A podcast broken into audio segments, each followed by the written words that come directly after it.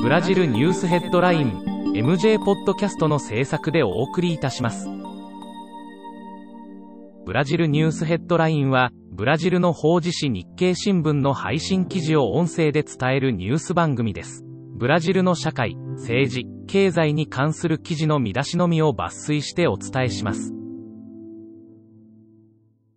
10月5日のニュースです。2日、ポンテス科学技術省は国立宇宙研究所所長にクレジオ・マルコス・デナルディン氏を指名した。5日、ボルソナロ大統領は大統領官邸でマイヤ会議長らと会談を行い、マイヤ議長から財政支出の上限支出の念を押された。これにより、大統領が強く望んでいる、新福祉政策、連打シダ団の導入実現が、より難しくなった。労働検察局が在宅勤務に関する17条の進めを発表した。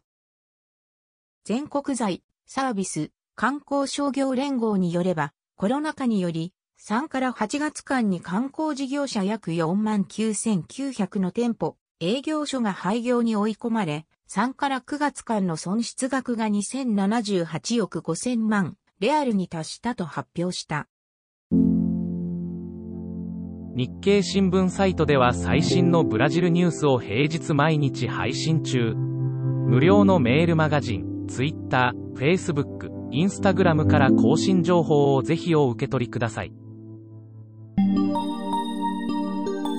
ブラジルニュースヘッドライン